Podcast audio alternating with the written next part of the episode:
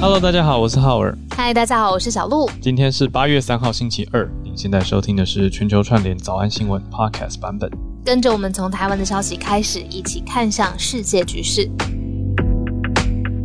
看到几个社群的热门的题目，因为这几天算是政策有重大的更新嘛。看到这个政策的时候啊，嗯我第一个想法是，哇，赶快问问看身边的人、嗯是怎么想这件事情的。你是说双北开放内用这件事吗？对，因为呢，我的我我跟大家分享，我朋友圈很明显分两。大群浩尔应该很知道，就是很想要聚餐的人呢，就是不管了，豁出去了，已经开始排，就现在排满 calendar 拿出来，从头写到尾这样的。然后这一群呃那一天呃什么什么餐厅，另外一群呢就是完全安静，他们认为说现在还不到可以这样子疯狂呃聚餐的时期，所以他们反而到处是说哦这个聚餐我我不要，我我觉得不到，我觉得我还是在家吃饭这种，就是分两、两群很明显，嗯，你觉得嘞？我觉得我知道你在讲哪一群，爱吃饭的好朋友，他们就是很很喜欢跟大家联谊啊，就是见面一起吃饭聊天，嗯增进感情。我觉得真的是很很温馨。可是我自己会，我个人会先不要。我的考量是想说，诶，我上礼拜三打完疫苗嘛，嗯所以我要乖乖等两个礼拜形成保护力之后，我会再再赴约。所以我近期还是会先暂时各种原因不方便出去外面吃饭。第二类，第二类，对，对哎，所以是今天开始嘛，对不对？双北对，的今天开始餐厅开放内容今天了。八月三号，台湾时间八月三号开始。哎，不过我在想啊，也要嗯替所有的，反正集气嘛，对不对？替所有正在就是经营餐厅的，呃，不论你是业主，或者是你是相关经营人员，或是工作人员，真的要说一声辛苦了。嗯，就是这个整个疫情的状况一定拖累或者是改变你们的作业习惯很多。对那现在终于开放了嘛，对不对？对啊就，是加油，然后保持安全，然后大家应该也会也会有人很想要，就是赶快回去吃饭，嗯然后增进消费。对啊，有非常多的防疫措施要遵守，所以真的是辛苦了各位餐饮业的朋友，加油加油！那要真的要彻底执行这些，我觉得才能让大家既能够重回到餐厅自由自在，又能够嗯保持好防疫的好成绩，让大家都能够保持健康，这是最重要的。那那我刚刚看嗯到说，电影院还是有梅花座，因为电影院是我旁边还是要隔一个人，哦，这个有哦有维持。嗯，失望的失望的声音哦，今天好多个哦。哎，那如果去电影院不行，呃，比如说还是有梅花座，那没有什么依偎的感觉，然后担心，哎，去餐厅还是有一些防疫的措施。那在家如果想要好好的听听音乐、听听 podcast、听听各种就是娱乐上面的音乐的享受的话，是不是也应该升级一下相关的设备啊？很应该耶。我不知道大家有没有无线耳机，我自己是本来没有无线耳机，可是我最近嗯终于感谢正成集团。他们赞助我们的 耳机，这个 earphone，我终于有我人生第一组蓝牙无线耳机了，我觉得很方便呢，就是带着走来走去。对啊，而且这我用的这个 earphone 就是耳朵跟快乐的那两个字哦，earphone。嗯。然后这个是 Air Pro，好像是就是他们系列里面最高级的产品，我就戴了以后就可以听很多节目。那一边你说跟猫咪玩，还有对，挖猫砂，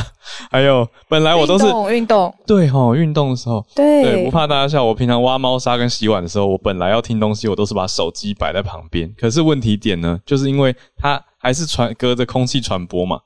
所以嗯，离我耳朵还是有一段距离。只要我洗碗的水声开的比较大一点，我就有的时候会听不到节目里面在讲什么，或者是哦你说学英文啊、听东西，就是会漏掉一些细节。然后我以前就想说啊，算了算了。后来我有的时候就算了，就是干脆不听呢。然后就感觉说，嗯，有点可惜。可是带了这个以后，昨天洗碗的时候就可以一边听东西。解救你的那个产品出现了，所以这个 earphone 的无线耳机，我们也来推荐给身边的朋友。对推荐如果你想要看看这是什么样的产品，而且想要体验一下正成系列集团系列的产品的话呢，其实现在有一个连接就放在浩尔跟我的 Instagram。嗯上面怎么看到我们的 Instagram 呢？只要现在点开我们的大头像，然后呢，点开我们大头像就会看到我们 IG 的连接哦。IG 的连接一点进去，在我们的自我介绍栏吗，上面就有一个超连接，那上面会连到什么地方呢？哈尔会连到正成的商城，正成有一个 C，他们简简正成真称简称 CS 嘛，它有一个 CSE Mart。那一定要透过我们的超链接去点哦，大家，你就算没有买，现 在进去给我点一下，点一下，厂商在旁边看着，计时有没有？没有，我我真心推，我真心推，而且大家把握一个时间点，今天八月三号嘛，八月十五号之前进去，现在都在周年庆，所以可以直接得到八百八十八块。哦，八八八优惠，八八八的优惠就是我只要买我就有了，对不对？只要你注册会员成为正成的会员。达到它上面要求的条件，你就可以。那上面产品非常的多，从我们的连接进去，你就会看到很多款的耳机选项，就是一两千块系列的都有，真的偷奖比苹果便宜很多啊！而且我觉得戴起来音质很好，那造型也蛮好看的，所以我觉得很推荐大家作为第一个入手。就是如果你觉得一直觉得啊那个 AirPods 好贵哦，那你就买这个 Earphone Air Pro 吧，我觉得非常棒。你的意思是透过这个连接进去，然后注册完之后，假设我想要选的是一两千的商品，它也是可以给我折扣八八八，等于是我用很划算的价格可以入手一个产品，是这个意思吗？我记得好像有一个三千块的门槛，但是大家可以组合一下，比如说八八八，那你就买给爸爸嘛，爸爸一组自己组，这样就达到门槛啦，然后又可以折，懂了懂了，对啊，然后还可以帮我们增加听众。是不是很棒？你就直接送一组，就是说，哎，来耳机，父亲节快乐，然后顺便孝敬，说我们有一个节目很不错，叫全球串联早安新闻。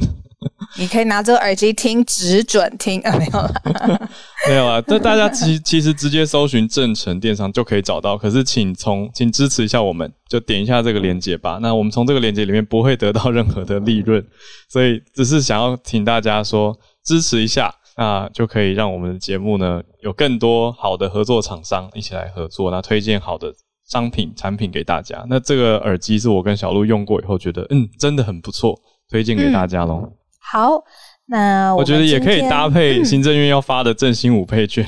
来规划一下。好，这个五倍券我们诶，待会也可以继续聊到，因为马上就是最新的消息要出台了，所以。换一下节奏，我们来开始今天要串联的几则新闻。然后同样八点半的时间邀请大家。今天第一则新闻是讲到日本了，日本他们是担忧吗？或是呼吁国际社会希望呢可以关注中国跟台湾之间的关系。再来就是，还记得拜登总统上任的时候，他有说希望七月，呃，就是国庆，美国的国庆日之前呢，希望疫苗的接种率覆盖程度一定要达标。但是现在呢，慢了一个月。那有人说这三十天难道有什么差别吗？诶，好像有差。呃，原因是因为 Delta 的病毒在这一个月当中变化的很快。待会来看。第三题是我非常非常喜欢，也谢谢我们的制作人提供的呃新闻，就是 Neuralink，这是呃 Elon Musk 他们自己一直在做的，就是马斯克他一直希望将来有一天你的人脑是可以控制电子的界面，所以我们说脑跟人机连接，就是我的脑在想什么东西，它可能会跟呃电脑联动，那这个电脑有可能是各种不一样的装置嘛。那这件事情是很前卫的技术，他现在投入了更多的资金，那希望可以开始做人体试验了，因为之前已经有在一些动物的身上做试验。没错。好，最后一题，香港的歌手唱歌，呃，会遭到逮捕，到底是为什么？待会来听听相关的消息。我们就先从日本开始吧。日本担心中方的武力包夹台湾。前一阵子，其实我们在早安新闻有关注过日本的一些官员，其实现在都跟之前蛮不同的哈，会直接在台面上公开的呼吁，或者是提出报告书来支持，或者是提醒大家要注意台海两岸这个海峡两岸的和平，而且要关注台湾。那这一次呢，日本提出了。担心中方的武力包夹台湾是什么样的一个背景呢？这个人他是之前日本的前首相安倍晋三的弟弟，那是现在的日本的防卫大臣，他的名字叫做岸信夫。他就是呼吁说，现在希望国际社会可以更关注台湾的生存的问题。那他怎么呼吁呢？他是在接受英国金融时报的报道的时候，他就自己说了，他希望。整个国际的社会，你要理解，现在中国是不断扩大它的军事啊、还有军力的布局，而且这些布局是在包夹台湾的，所以攸关台湾的未来，其实是要特别注意是军事冲突到底会什么时候发生，以什么情况发生。那我们刚才 Harry 有说，就是之前早安新闻有盘点过，日本有一个国防白皮书，嗯已经打破了很多年来的他的习惯。他有一次是中首次，不是有一次是首次来载明说，现在台湾的局势很稳定。其实对于日本本身来说，还有整个亚太国际社会来说，都相当的重要。因此呢，日本也是就自己发布的国防白皮书都说必须要密切的关注。那现在是日本的防卫大臣，他向英国金融时报来报道，希望整个国际社会要特别在意台湾的生存问题。嗯，大家有兴趣可以去找 Financial Times。那岸信夫的英文拼法是 Kishinobuo，Kishinobuo，K I S H I 大家可以去找相关的关键字喽。再来第二题，疫苗接种晚一个月达标，在美国，对吼，本来是希望七月四号国庆啊，也就是独立纪念日之前能够达标。嗯那现在是指说，我们现在已经八月了，那嗯，最新的消息是，晚了一个月，真的是晚了一个月。这项达标的标准，那个时候设定的是百分之七十的成年人，要至少接种一剂的疫苗嘛。那现在就是晚了一个月来达标，但是大家讨论的不是说晚一个月好像就是这个功课没有做好什么，而是说这晚一个月它带来的冲击是在哪一个方面发生呢？答案是在这一个月当中，Delta 变种病毒肆虐的状况，就好像已经让差一个月，感觉好像差距很大。那现在美国政府嗯实现的就是说，他希望可以群体免疫的这个条件，目前初步估计是还是很低标的，就算已经百分之七十的成年人都已经接种，那还离群体免疫还很远的原因，就是因为在这一个月当中，Delta 的病毒实在是。你看各个数字哦，就是就算是现在有各个生活逐渐开放的州，这个 Delta 确诊的病例都还是好像有可以用反扑这个字来形容。嗯，那所以拜登他还有另外一项接种的目标，就是让一点六五亿的美国人，就是有多少个美国人啊？一点六五亿个美国人要完成接种，那目前也还是没有实现。嗯，所以大家就是在想说，哇，慢一个月就失之毫厘，差之千里的感觉，因为这一个月当中变种病毒的速度实在太快。嗯，对啊，这个 Delta variant 还是大家最最担心跟最关注的。那再加上还有一些 anti-vaxxers，我觉得这些是 anti-vaxxers，我觉得他们不只是反打疫苗或者反对打疫苗的人，他们也会也会去影响其他人。哦，嗯试着在各个媒体发声啊，或者是在传播消息方面，那影响了蛮多人去施打的意愿。我想这个也是一个一个点哦。那大家自己本身对于你说健康疑虑啊也好，嗯对啊，这些都是考量点。但是对于工位的角度来说，施打率就是要普遍，施打覆盖率就是需要提高到到我们刚才讲的这个程度，才会更加有效的降低传染率。嗯所以大家加油，继续。哎讲到这个，跟你小聊一下，就是因为我还在。我还在确认相关的呃消息，它的嗯组织等等，但是我看到一个媒体报道，因为很多间媒体的报道就是反疫苗的这几个人，就是反疫苗的这几个领袖呢，可能算是说有五个人吧。然后他们其实都是在鼓吹身边的人，就是千万不要打疫苗嘛。他们的原因可能就是呃，人体其实应该自然的免疫啊，或者是呃，疫苗会出现副作用啊，各式各样的原因都有。嗯那那个媒体的报道就是当呃，当真相变成一门好生意，就是嗯让真相变成 quote unquote，就是他们这些反疫苗的人认为说打疫苗绝对是不好的，对人体有害的。嗯但是其实他们背后其实是靠着这个可以吸金赚钱的，因为他们会卖变相的对人体好的产品，不论是什么水或者什么空气，或者是什么相关呃对人体自然的相关的产品，嗯。所以他们背后其实是有一个商业商业模式在里头的。我讲了两次商业，哦。所以我最近看到了这这一系列的报道，我还没有确定它完完全全的整个组织脉络，但是我觉得啊，如果真的是这样子，那不是很好呢。你觉得？我会觉得说，如果这些产品真的本来就对人好的话，它跟疫苗不应该有排挤效应啊。哦，突破盲肠，果然有逻辑。对啊，又不是什么单选题，对不对？可是也有可能打疫苗的人，我觉得它是一种，我觉得跟科学信仰之争，就是比较信仰科学的人。我我我没有，我我好怕言上，我很怕说大家就等于说你打疫苗就等于信仰科学，我不能，我不敢这样直接画上等号。可是我的意思是说，会相信疫苗或者是愿意打疫苗跟收听这些医学医师的分析分享的人，相对可能遇到这些产品，就会把他们归类成偏方。或者是这些产品会认为它比较像是没有疗效的，或者它是辅助型的保健品，那就不会觉得我急需或者我一定要买下。嗯，所以我在想，他们他们在推的好生意呢，其实有点像是说，我觉得很复杂耶，就是它也包括人的一种心理，就是因为你看，如果我没打疫苗，我就会觉得我好像还是要做一些什么来保护自己。对。那这个时候他就提出了一个说，哎，那我们这边就有一些不错的东西你可以用哦。那我觉得他是在用这个心理，可是说实话，哪一个商人不是在做心理战呢？大家不是都在在贩卖别人需要的东西，或者觉得别人应该需要的东西吗？就在创造一些需求，或者满足一些需求。所以，嗯，我只能说，我也不会对这些商人做所谓道德的批判。我只是希望说，大家都是良心良知，就是就算你是用这个方式在卖东西，那你这些东西真的要对人体好，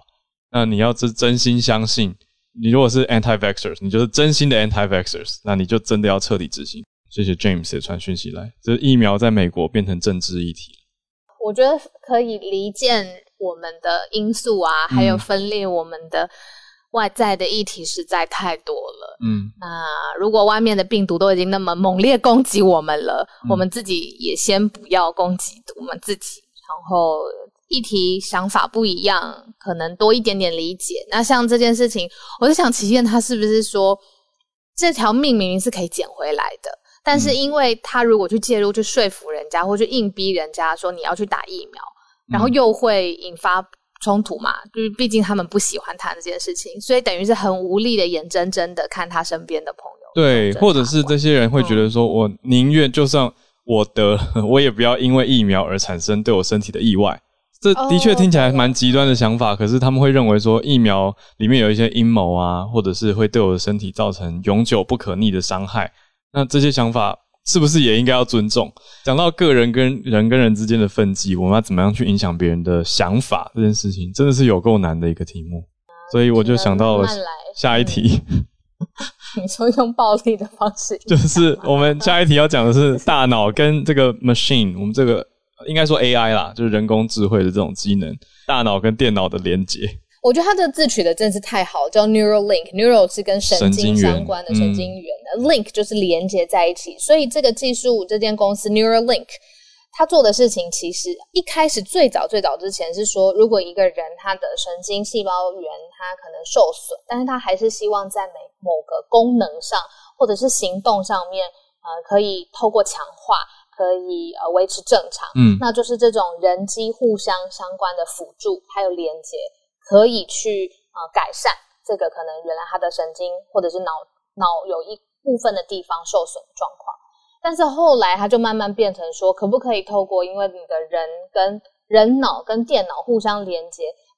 最终把你的整颗大脑 upgrade，就是用一种特别的嗯外力去刺激，让你的思考的程度、思考的速度也都进行活化。嗯，那这个技术过去是在动物身上做过实验。呃，我看到媒体报道是说，今年四月有一只叫 Pager 的九岁的猴子，嗯，他用他的大脑直接打了一个经典的电影游戏。制作人可不可以帮我确认一下？意思就是说，他没有任何的外力连接，他就是透过他脑袋里面想，就可以直接让电玩里面的人物来动作来闯关吗？如果是真的是这个样子的话，听众朋友帮我们帮帮忙。如果这个影片帮我们抛在社团上面一下，我太兴奋了。这是什么意思？就是没有任何的外界的连接，他的脑中在想什么东西，里面的电玩人物就可以变化，是不是？这个太酷了！但是今天这个概念上是这样，没错。哇塞，那我想看这个影片。这个其实是我超级有兴趣的一个题目、欸，嗯我我在过去几年开始步入职场、开始工作以后，我最大的梦想就是可以心想事成，因为我常常脑子里同时展开可能一百个工作，今天要代办吧。就如果拆分每个细节的话，我要传讯息给谁，我里面要写什么？那我一边开车，我一边就在想，我等一下要写什么文章，我要做什么社群，那我要录什么影片？那我然后通常下车之前我就都忘光了，因为太多东西在脑袋里面在。我是会录成一个语音我会录成一个哦真的吗哦你录语音语音 memo。可是问题是，实际执行很花时间，所以我嗯想想过这些事情。那比如说写讯息给别人，我中间要改字啊，要要在那边字斟句酌，所以嗯最后写出一封讯息，可能就是像写半封信一样的这种时间长度。但是我一直在想说，如果我可以一边做事情一边传讯息，比如说一边洗碗一边把想要联络的写信都写好，或者讯息写完，这就是我想要的心想事成。然后我对，因为口译跟脑科学有其实有蛮大的关系，认知科学，很牛，真的很牛。所以我很想研究这个。对啊，所以以后也许会去研究。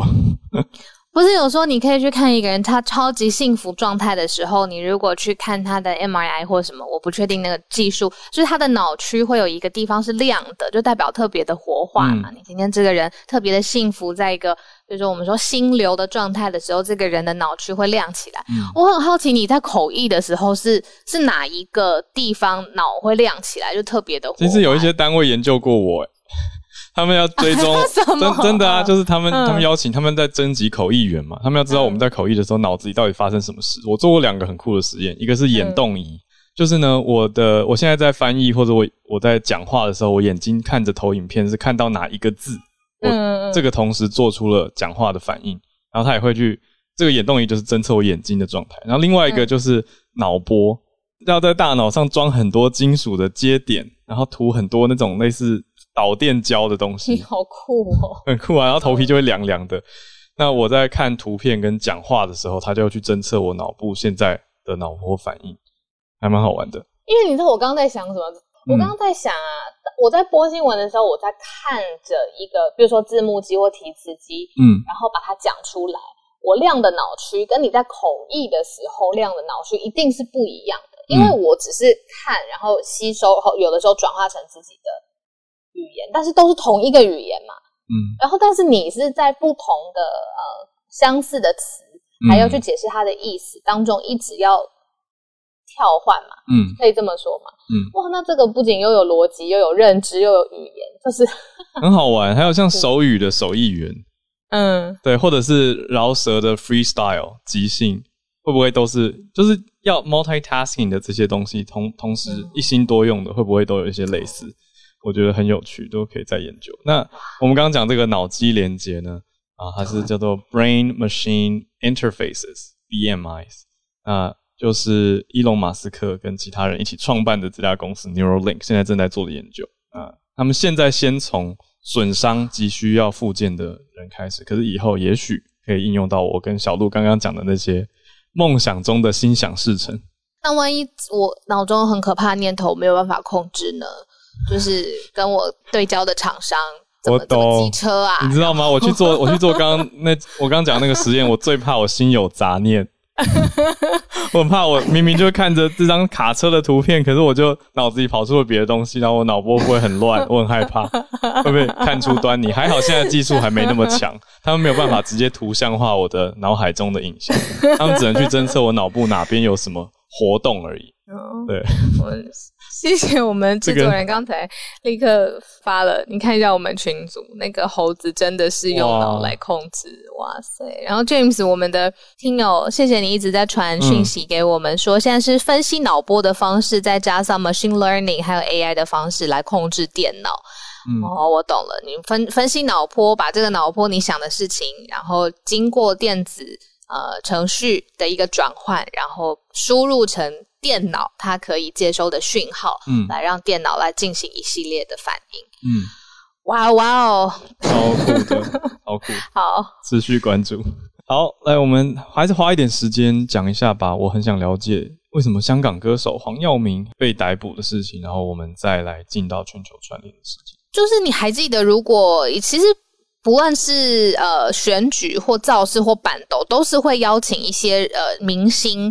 来唱歌嘛。有的时候大家唱唱歌就是心情很好，然后气氛很热络，对啊，气氛，然后对不对？然后就是大家也会开开心心、很凝聚这样子。香港歌手黄耀明呢，他就是因为去了一个选举造势的场合唱歌了，那他在被香港廉政公署起诉。嗯，起诉的罪名是向他人提供娱乐，诱使投票。他出席了一个就是民主派候选人的造势大会方面来表演，而且时间已经过了三年了。他是一八年的时候在香港立法会补选的期间，这个是非就是民主派立场非常鲜明的候选人屈诺轩。香港好像会念欧，反正他就是哦，就是那个区子区诺轩。嗯，黄耀明他去了这个民主派议员的造势场合唱歌了，当下大家蛮开心的嘛。他作为一个歌手，就是唱唱歌，就是唱歌，让大家在现场的呃整个节目流程是顺畅的这样。但三年之后，他就被香港廉政公署起诉啦。这个是我觉得蛮蛮惊吓的消息，我听到是吓一跳，因为特别惊吓的点是，这是三年前的事情，现在追究。而且这个罪名跟他人提供娱乐诱使投票，意思有点像说不应该用招待啊，或者是演唱会或者是表演的方式来聚众，让大家呼吁大家去投票或拉票，有这样的法条啊？啊，因为通常 选举造势不是现场就是会有一些音乐表演嘛，总不可能从头到尾都在讲话。那哎呦，呃，可是这个尤其又是三年前的事情。对，然后还有网友说何韵诗赶快离开香港吧。何韵诗，哎，你还记得那个？哦，我觉得何韵诗蛮帅的。我自己个人，sorry，我自己个人，我也觉得他很帅。对，那个时候整个香港发生很大的变化的时候，他也一直就四处奔走啊，然后也跟国际媒体做了很多个访问，让大家理解香港本质上面发生变化。那现在真的是看到，你看那个选举造势的场合。歌手以后如果都不敢去唱歌了，那其实对歌手的这也是他们的商业案的一种吧，对吧？总不可能是无偿提供这些这些专业。对啊，那也是打击他们的才华，也是打击他们的演艺表演的一部分。嗯，每次报道这样的新闻，我真的不知道怎么做结结语，真的就是哎，好吧，我们就来串联吧，大家好。哎，那我刚刚看到，马上就有一位。黄飞扬哦，飞扬，我记得很久之前曾经上来过。今天也要讲脑机界面发展跟应用。呃，我我是 人在英国，刚本来想睡觉。哇，就是因为我自己我自己是就是研究大脑讯号和解码的，所以跟大家补充一下。因为呃，我看到目标就是目标人体实验这新闻，呃，我猜其实他讲的应该不是 Neuralink，Neuralink 是 Elon Musk 的公司嘛，然后。他在去年是先展示了他在三只小猪的大脑里面装了一个晶片，然后可以读脑波。嗯，然后后来他展示了一只猴子，我刚刚有贴在社团里面，可以玩游戏。但其实他们公司离人类实验其实都还蛮远的。但是即将要做人体实验的是一个在纽约的公司叫 Synchron。嗯，那它发展出来的技术是蛮特别的，就是以前你要记录脑波。因为大脑的头骨其实很厚，像浩我刚刚讲那种脑波，其实讯号都很差，嗯，所以以前都要开刀，就等于是要动一个手术，嗯，把晶片埋到大脑里面。那他们发展的方式是不用开刀，直接用血管里面，像是心导管的方式，把这个呃电极埋到大脑里，所以不用开刀，两个小时的手术就可以完成，然后它就可以让四肢。瘫痪，像他们之前做的研究是在那个渐冻人，他四肢不能动，他大脑是好的，嗯，但四肢不能动，他就可以用大脑想的方式去操作电脑，像 Windows 就他们可以用，然后正确率可以到百分之九十以上，所以他就可以打字啊、email 或传讯息。那他们去年已经有临在澳洲已经有临床试验，有四个病病人了。那今年是因为他们刚受过美受到美国 FDA 通过，今年要在美国进行临床试验。打算要收六个病人，那这是史上第一个进入人体临床试验的脑机界面。其他的话，之前都在动物或者是就只有只有概念上的尝试而已。嗯嗯，哎，我忽然想到，如果说最早的人机或脑机，是不是霍金那个时候他就是用这种比较出阶的方式去跟外界沟通？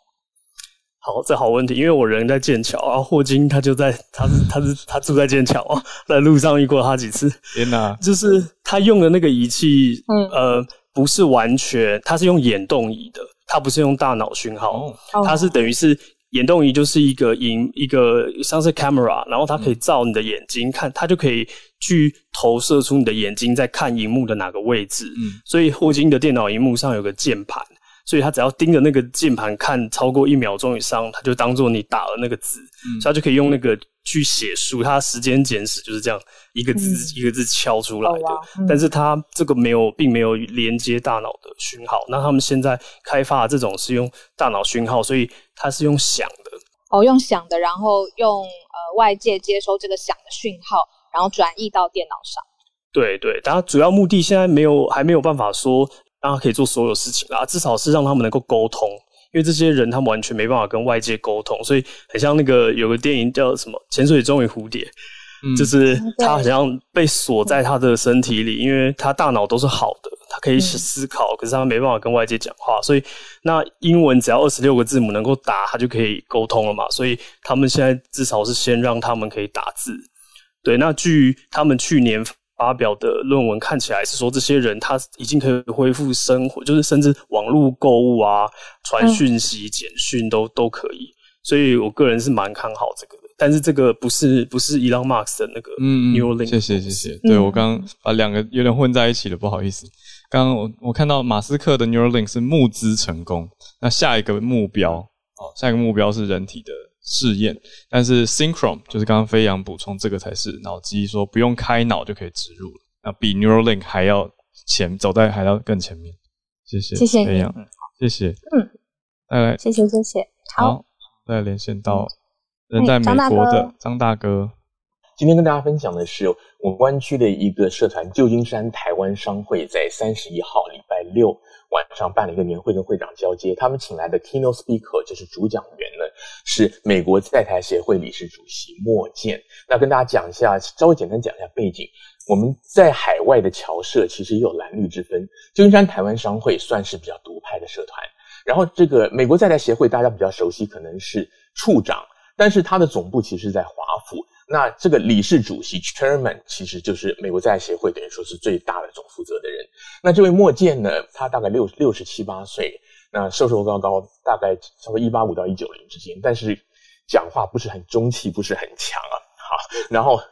他是他的名字叫做 James Moriarty。如果你看福尔摩斯探案，就知道有个反派教授跟他同名同姓。对，好，那他他简单讲，他有开记者会，他也有演讲。那总的来说呢？他就是表示说，因为他的任期是横跨从奥巴马、川普一直到拜登，所以我们记者也有问他说，他的就是美国的对台政策现在换成拜登有没有什么改变？那这个莫健他就说，基本上呢，对台政策是有延续性的。不太会因为政党轮替有大幅度的调整，然后他也提到美国是基于一个中国政策，不支持改变两岸的现状，但是也会基于台湾关系法还有六项保证，然后呢用具体措施来稳固台美的实质关系。那尤其是在演讲当中，他还特别就是强调说，他觉得四十岁以下的台湾人心里面都有一块那个 chip，就是晶片，民主的晶片，就是说自由民主的观念都是内化在。比较青壮年或者更新一代台湾人的心里面，跟美国的核心价值很类似。然后他也特别演讲了，又提到说，台湾在面对新冠疫情的杰出表现呐，然后就是还有防疫外交，台湾 can help。他甚至还说，他三十多年一开始住 AIT 在台湾的时候，最喜欢吃哪一家牛肉面？底下的来宾当然是非常非常的开心的，就是常常有掌声或者笑声了。不过呢，他的其他其实他的致辞，严格来讲，我私底下有有询问，就是我们驻旧金山台北经文处的赖明奇处长，就相当于台湾驻这边的总领事了。那他那那个赖处长，他是跟我聊，他就说，其实这个莫建讲的话呢，其他也没有什么具体的保证，因为美国的一中政策在那里。那如果执行起来没有什么问题呢，他们大概也不会去改变。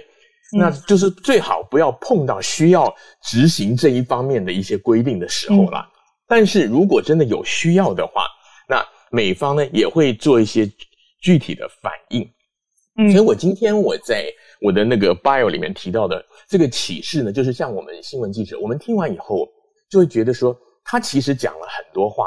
但是也没有什么新鲜的东西，因为等于说他他他的那个底线都在那里，都还是一样一个中国。但是就看你怎么解读。职业外交官，好比说我们的总领事，就是我们我们的处长，那他就从当中看到，就是说，其实呢，就他们外交人员来讲，可能就是说，这个当中还是有一些空间，可以让他们有那个斡旋的空间，可以做一些实质的突破。那对于一般民众，尤其我刚刚讲这个台湾商会是比较偏绿的，那他们听到就觉得哇，美国是很挺台湾的，就是非常非常的乐观，好像对于对抗中国他们更有信心。嗯，那简单分享就是说，其实嗯很多的外交辞令，你听他慢条斯理讲的时候开开玩笑，那你你要怎么样解读？其实真的是不太容易的事，也许看 像是解读是蛮专业，对，要给我们我上一上课。最后也提到，就是说，像是我们在海外的社团，其实很多东西立场鲜明，一不小心会出状况。嗯，我不晓得大家有没有看到台湾的媒体前两天有报，我们旧金山这位赖明奇赖处长，他他上个月他就是在另外一个场合，他就是讲他代表中华民国政府，那不知道为什么他底下的人就听他代表中国政府。他就公开，他就特别发了声明，我们媒体记者都还有收到电子邮件，公开声明表示歉意，说他是口误。那天他致辞，他也特别强调说，他他可能讲话比较快，他说他发音又不好，他说我代表中华民国，绝对不是中国政府，他说他代表自由民主的台湾，绝不代表共产中国。所以说现在的，嗯，对，所以我们的感受就是说，我们现在民众，当然大家。爱台湾是没有话讲，那可是可能就是比较在这种意识形态的一些细节上会比较注意，包括我们的外交官、政府官员讲错什么话。那但是对于外国，又像美国的官员，他们的一些话中有话，或者说他讲了很多听起来很精彩，但其实没有改变的东西，可能要花一点心思去好好的解读。以上说的，谢谢张大哥，谢谢张大哥，来自旧金山的连线。大仙，大仙，大仙是说不开麦，但是大家可以看一下大仙的整理哦。特别讲到的是 Simon Biles，我们之前在节目里面有提过他要退赛的超天后的事情。对，那还有说 Greatest of all time 啊，G O A T，简称成 G O A T 变成 Goat 山羊，我才觉得哦，原来在体育界大家讲说山羊费德勒，那指的就是 Greatest of all time，其实他是一个很大的称号，最伟大的运动员或者是最强大的。运动员，好，那这个 GOAT 呢？Greatest of all time，Simon Biles 他已经退出团体全能跳马、地板跟高低杠的，让大家稍微知道一下。好奇战报的话呢，也可以看一下大仙的 Biles。谢谢大仙的整理。啊，再来连线到洛杉矶的 Harrison，要跟我们讲一些数据。大家早安。Hello。因为现在啊，Delta 病毒就在美国重新爆发嘛，就所以各个州呃很多州都已经重新开始执行口罩令。然后今天的美股下跌也。也就是因为呃，Delta 病毒的蔓延有很大的影响。然后基于就是最近的统计数据，啊，Delta 病毒每周感染人数在美国所有这五十个州里面，每呃感染人数的前五名分别是佛罗里达、阿肯色、路易斯安那、啊密苏里和密西西比。就呃从直觉上来讲，我们就知道这些州就比较红嘛，就是他们的疫苗接种率比较低。呃，就是呃基于 CDC 的数据统计，就是呃。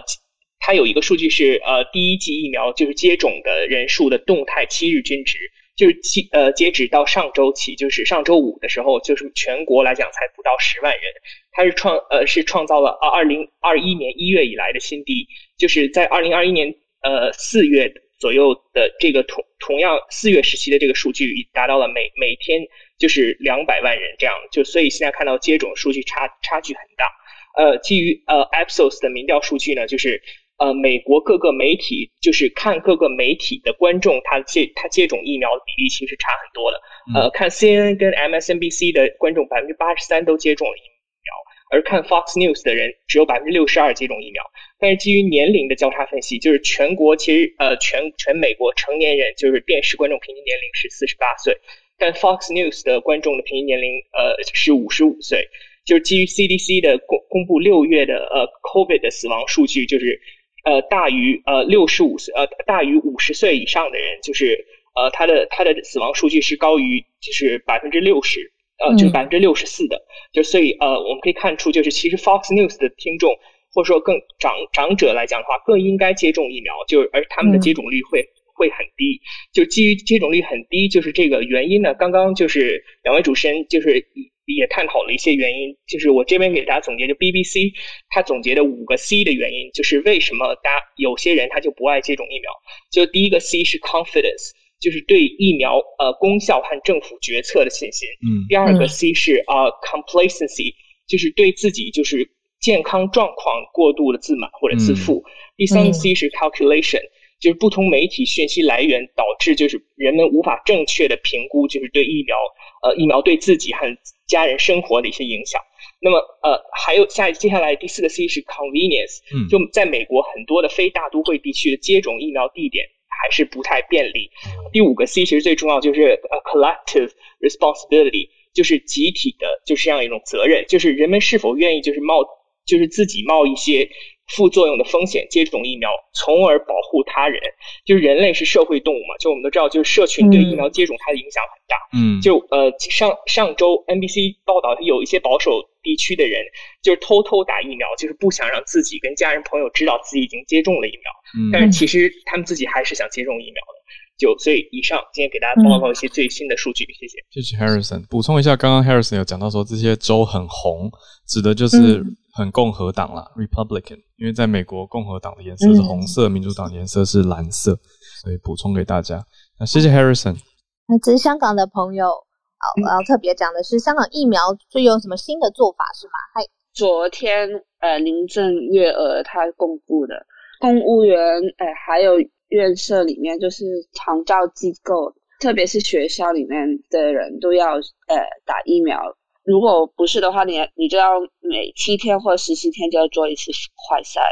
然后还有就是，如果学校里面就是接种率有达到七成的话，就可以呃回复那个全日的面授课堂。昨天晚上教育局局长他就是发了信给呃学校里面，就跟他们说，所有的教师跟还有二十四类非教学人员，包括。校工、厨师还有义工什么的都要必须接种疫苗。如果没有接种的话，他们就学校可以依照那个雇佣合约里面，就是采取某些行动。补充一下，就是呃黄耀明那个案子，就是就是有些呃人就是帮那些呃听众派的那边唱歌的没有被逮捕。哦，就是立场决定呃要不要被逮捕嘛。对，然后他其实是少数有帮呃民主派的去站台的，因为没有很多，就是一直以来都没有很多歌手会帮民主派站台，所以大家才比较担心何韵诗。对，何韵诗九月份会有演唱会在香港。谢谢收的，谢谢上来分享，谢谢。嗯，再连回到台湾来，一粒百优姐，想说今天大家新闻好像都比较沉重一点，我们来一个比较快乐一点的消息哦。就是这几天呢，其实因为戴资颖拿下银牌，然后让我们台湾虽然有一点感，呃，有一点小小的遗憾，但还是为他鼓励。那前几天苗博雅就有发文去提到说，其实二零一八年的时候呢，戴资颖在印尼亚运，他拿下了台湾亚运羽球史上第一面的羽球单打金牌后，曾经有一个中国记者问戴资颖说：“哎，你这么长时间都没有拿到世界第一，你这么长时间都是世界第一，但是在这个比赛之前。”其实没有拿到真正的冠军，证明自己，你会心急吗？你觉得这对全世界球迷对自己来说是一个好的证明吗？然后当时戴资颖很平静的回答说：“没有什么不需要证明啊，这样子就是这样子比赛，赢了就赢了，输了就输了。”然后其实那个记者有点追紧追不舍，就继续要问他说：“你有没有拿下一个实至名归的第一名过？”然后戴资颖则告诉他说：“哎。”我觉得这件事情不需要证明啊。那其实我觉得在这场比赛当中，对我们台湾人来说，他虽然没有拿下金牌，但是大家看到网络上一片都是对他的鼓励。那相较之下，我觉得大家可以去看看前一天输掉比赛的李慧君跟刘雨辰，就是中国的那个男子双打，结果他们在微博上面发的文呢，是被强制下架，然后被骂到翻掉。然后我觉得透过这场比赛可以看到，其实。运动它最大的本质是希望我们迈向健康，而不是在竞争当中，哎过度的投入而失去了它原本最开始的意义。对，然后我觉得大家也可以去看看，在这场比赛当中，其实台湾选手带给我们的感动已经很多很多了。我觉得，呃少一点苛责，多一点鼓励，然后我们的社会会越来越好。对，谢谢，谢谢姐姐。来，我们来到助战专家的时间。来，Dennis 老师，老师早。今天大家，我想大家还是很关心奥运，然后这个话题呢，我很怕大家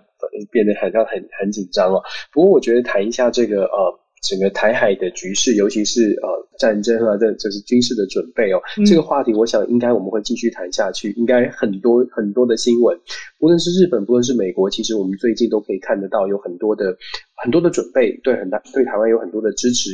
刚刚这个我们湾区的这个志斌志 志斌兄也有也有做这个分享哦，真的我们在台湾，我们一直在早安新闻有跟大家分享的是看待美国的这美国日本对台湾的支持，重点是我们自己如何团结面对来解读这些消息。而且我也常常说，关键在于我们做出什么样的准备。其实我我先我想先从东京奥运来看哦，跟大家做一个不同面向的看待奥运。我们大家有没有发现，就是说美国跟中国之间的竞争，如果我们把它拿到奥运赛场上，有没有大家去看一下美美中之间的奖牌数的差距？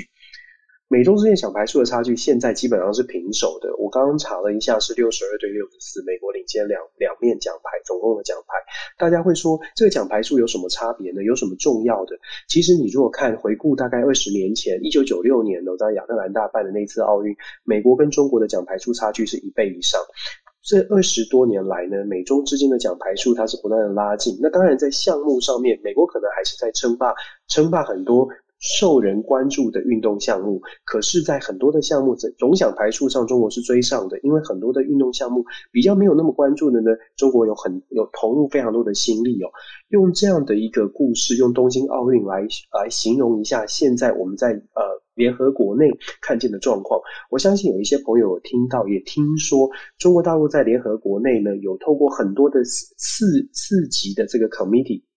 小的议题的 committee 呢，中国大陆其实是担任主席的位置。过去这几年非常积极的在介入投入这这种用民主的游戏的规则，用全球全联合国内的游戏规则，在规则里面去发挥它的影响力。而且现在也开始让联合国警觉到这样的问题哦。这个礼拜晚一点呢，呃，美国驻联合国的大使这个呃。他的名字我突然忘记，Greenfield 对 Greenfield，他会率团率美国的团呢代代表团到东京，他会做出一些，他会当然就去去见证东京奥运的闭幕式，同时也再次重申，就说东呃奥运会以及国际合作的重要。可是也是从东京奥运会，我刚刚讲的奖牌数的竞争，你看到中国的中国在奖牌数的追追逐哦，在中国在。小的小的项目上面的一些努力，让他们在奥运会或者在国际场合找到了一些他们可以成功、他们可以拿到主导权的一些方式。联合国恰恰就反映了这个状况。联合国的秘书长事实上，古特这个联合国的秘书长呢，他的名字叫做古特鲁斯，葡萄牙籍古特鲁斯。事实上，在七月十五号的时候有发一个声明哦，希望在。回复到一九九二年当时所提出来的所谓的奥运 Olympic Truce，这个浩文可以翻译 Olympic Truce 啊，就是奥运的这个和和平协议啊，停战协议哦。他们当时就想说，奥运期间呢，希望全世界都停停火，全世界所有的战争有战争的地方都停火。可是很明显的，这一次没有成功哦。这个联合国的影响力开始慢慢的式微，因为。很多我们的民主国家在联联所谓的民民主同盟在联合国的呃这个声势确实有被追赶上来。那联合国的这个停战的奥运停火协议这次没有成功，我们看到阿富汗继续在争执，呃，非洲的状况也是还是蛮严重的。那这个部分大概就是凸显出现在的国际合作，我们一直很期待的国际合作，其实，在国际的现实当中，已经看到好好多故事了。不只是东京奥运看到了很多的非民主国家可能在国际舞台上话语权变强，我们看到国呃联合国发表的。缅甸，我们讲了好久了。早安新闻大概就是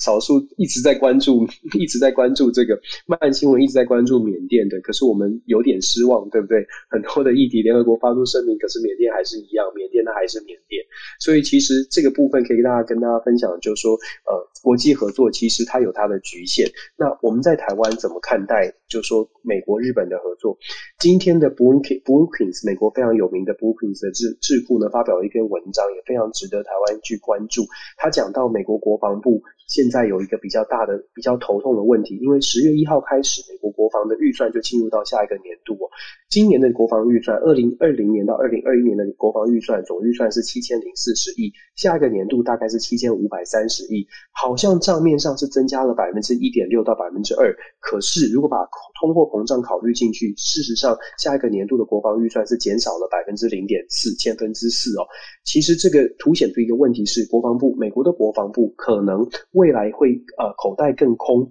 更心有余而力不足。更需要更多的盟友投入更多的军事的准备，来协助美国达到他们所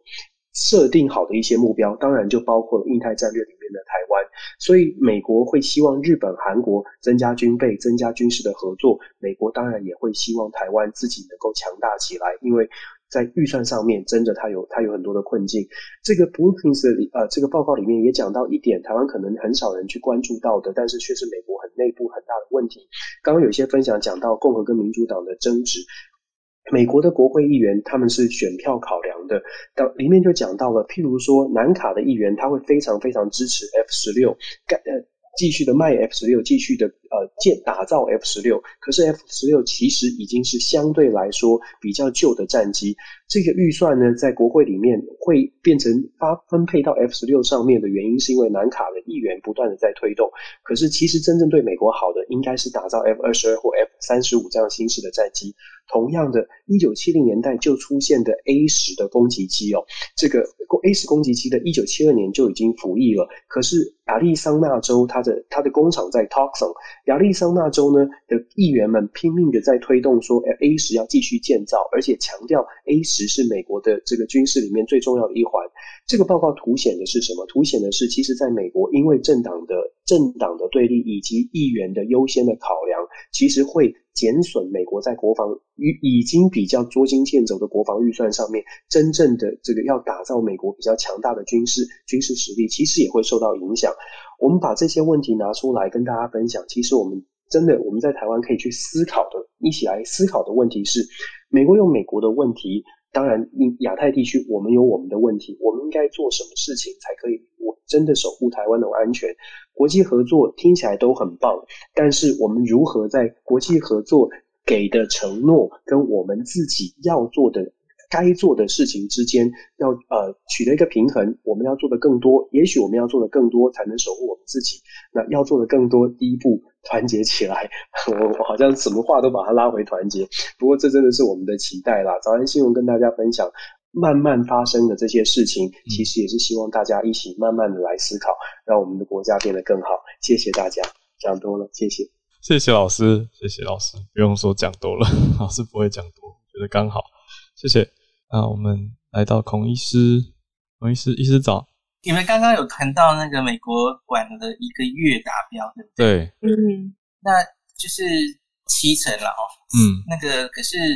也也。就是他们说这个打疫苗的工作明显随着美国之前疫情掉下来有延迟嘛，那所以直到最近 Delta 又开始肆虐，好像又打疫苗的速度又稍微起来哈。嗯，那 Data Fauci 他在这个媒体简报会上说哦，CDC 截至七月二十六号之前，他们总共接到六千五百八十七例突破性感染。住院或是死亡的病例通报，那这占一亿六千三百万。美国已经这么多人打过疫苗，一亿六千三百万，这是分母，只占零点零一 percent 啊，这就是万分之一呀。所以就是你看，随着你打疫苗越多，你当然还是会看到有人打了疫苗得到感染、住院或死亡，会有。可是，美国的数字是万分之一嘛。那所以大概就是还是强调那件事。那我自己很快的讲一下，昨天对我来说是很重要的事，可是我觉得好像很多人看不懂，然后也不会关心的，就是高端疫苗的 EUA 的会议记录公布了。太难了，对，很难嘛，很难嘛。这就是其实不公布会议记录的原因之一，就是因为反正公布你们也看不懂。可是公布了，医师就可以帮我们看啊。也是也是对，然后有一部分我也看不懂，因为它真的很深，所以我也在真多方请教。我可以先跟大家预告哦，嗯，这个礼拜二的有话好说，哎，不就今天吗？今天。晚上有话好说，我们会去上，然后讨论这个议题。嗯，然后星期四会请到高端的连家恩医师，嗯，大家应该知道他嘛，哈，连医师，连医师是在连雅还是？高端？高端，高端。哦，哦，嘿嘿，就是医医疗部分，就是学术部分，他他负责的，嗯，那所以我也正在收集我的疑问，然后大家对高端疫苗的疑问，星期四可以直接请教的医师哦。那这里我先问一下，我昨天念过这个报告之后，那。多半的专家，其实专家不是不是随便的专家，专家其实在会议里，大家都对目前看到的资料提出很多质疑，然后哪一方面还需要改进等等哦。只是先说大方向，专家都认为现在的确是一个医疗紧急状态嘛，那大家不会否认嘛？这个 Delta 在外面这么肆虐，嗯，他不要以为台湾进来好像这个疫情稳定。要居安思危哦，Delta 已经在世界各地烧成这样，我们的疫苗明显应该还是不够的哦。因为我最近有听到一些声音说，这个 EUA 不就是应该是紧急状态之下，嗯哼，才才应该要给这个疫苗嘛？哦，嗯，那 bypass 过很多流程，那现在明明我们现在买了很多疫苗啊，对不对？那很多疫苗在路上啊，那有很多国外的疫苗可以用，那你为什么还有紧急状态？可以让这个国产疫苗很快的过，嗯，可是可是明明你看，我们现在疫苗就快打到没了嘛，对不对？蛮紧急的，没错。我觉得紧急，你你假如这个啊，下礼拜我乌鸦嘴哦，Delta 忽然哪里又烧起来，你马上又会觉得很紧急哦。很明显，这全世界目前疫苗还是相对非常缺乏嘛，嗯，啊，所以对这点我是没有太大的意见。那。专家们多半在会议中提出的质疑，我我还去手算了哈，嗯，因为二十个专家嘛，那很多人的无外乎就是现在我要跟大家讲的，最多人质疑的是哈，你没有去做出 T 细胞的免疫反应，嗯，那那我最近也常常跟大家讲了哦，那个免疫反应有综合抗体，大家很熟悉，这是抗体，血里的抗体，那可是针对重症，很可能是 T 细胞的免疫比较重要哦，有。大概八个专家都提到，哦 t 细胞免疫的资料不够多，不够完整，那这是建议厂商要继续去理清的哦。那可是当然大家都很 comfortable，他说 他的综合抗体有 A Z 的三点四倍，然后他的那个抗体跟康复者血清相比，就是真的自然感染的人大概是两倍。有一个专家直接这样说出来了，哦哦，这是一个 magic number 哦。两倍是很不错的数字哦，嗯，因为两倍大概就是 n r n a 疫苗跟 Novavax 大概是两到四倍，所以，所以为什么李冰老师会说，也许这样免疫桥接对过来，高端疫苗的保护力也许在九成左右，是这样来的哦。好，这是正向的看。那再来，很多专家也提出来，呃，浩文，你有没有听过 ADE 呀？ADE 前一阵子有，是那个体外去战吗？不不是不是不是那个不是那个 另外一个 ADE，这个这个有一点 ADE antibody dependent enhancement，OK，就是就是要增增加大家的 dependency 是吗？就是这个在呃有点难解释，登革热，登革热病毒是最明显有发现这种现象的病毒，你得了登革热的某一种血清型。那你假如再得了另外一种登革热，病毒变了哦，血清型变了，那你原本身体有的抗体对那一种新的登革热病毒，它是没有办法很有效的中和的话哦，那你得了第二型反而更严重，会变成登革出血热，就是你有抗体，可是问题是抗体没有办法好好的中和掉新的病毒，反而会回过头来。伤害自己的身体，这叫做 ADE 哦。那为什么这一次做新冠疫苗的初期，全部的疫苗厂都很努力在注意疫苗会不会引起 ADE？就是没有办法保护人，反而伤害人，是因为以前动物的腺病毒，还有前一个新冠病毒 MERS，就是中东呼吸道病毒呃，他在做疫苗的过程中有遇到 ADE 的现象，嗯。所以因此大家都在做了哈，就会不会疫苗会反而引起 ADE？那在这一方面哈，就是要去看 T 细胞到底是引起哪一方面的反应，那个这里这个资料有六个专家觉得还不是很清楚哦。嗯，那大概就是你看，这都是很基础的东西，讲了大家可能也听不太懂。好难哦！意思我我补充，刚刚我查到了，你一讲我赶快去查，我我记错了，那个体外去站是 AED，那这个 ADE 的中文普遍翻成抗体依赖性免疫加强反应。没错，没错，这个东西呢，呃，对于去灭活疫苗会比较有抗胜，它会发生，因为灭活疫苗它是整个病毒，然后。呃，它比较有机会产生一些有的没有的抗体哦，嗯，呃，很多没有效的抗体，然后反反过来会回头伤害我们的身体这样子哦，大概大概学理上是这样，嗯，而而像高端这种已经是处理过的鸡蛋白，嗯，一般来说应该不太会了哦，对，目前所有 E N 就是 EUA 国际的这些疫苗都有证实过，不管是动物实验或是。人体后来的临床试验都有证实，它比较不容易产生 A A D E 哦，嗯，就是它会偏向 T helper one T H one，而不是 T H two 的反应。好，这太难了，我们跳过去好了。嗯，然后更多有四个专家担心变种病毒会不会效力不够哦，嗯，这当然全全部的疫苗都会面临这种考验。对啊，那有五个专家提出，就是我们讨论的很久的，你有很好的综合抗。可是他没有办法直接往画等号，说这就是有保护力嘛？这个我们已经讨论很久了。专家们当然也是对这这一点有有所忧郁哦。好，那这以上是对全部 EUV 送审的资料，大家有的一些指引哦。那接下来就是整体来说，觉得还是要让它过，在现在应该是利大于弊的哦。那可是专家们都强调。接下来有很多事要做嘛，哦，像是你要继续去做第三期，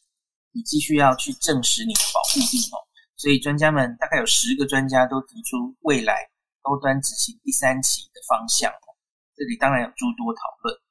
那像是有人提出说，现在提要去巴拉圭做一个第三期嘛，哦，报纸有写，可是那个其实也还是免疫调节，大概两千人，一千对一千。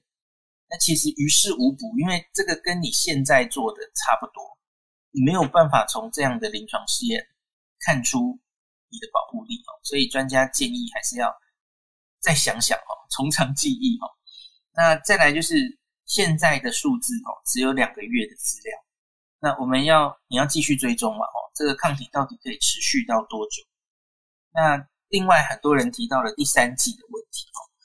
呃。因为就是延续刚刚对于变种病毒的忧郁，所以就是说，假如因为蛋白疫苗很多常常打到第三剂，很很常见了哦。像我们的子宫颈癌啊、B 型肝炎疫苗哦，都会打三剂。那蛋白疫苗有时候需要打到第三剂，它效果更好，它副作用也是很少。所以因此专家说，后续可能要做这个第三剂的研究，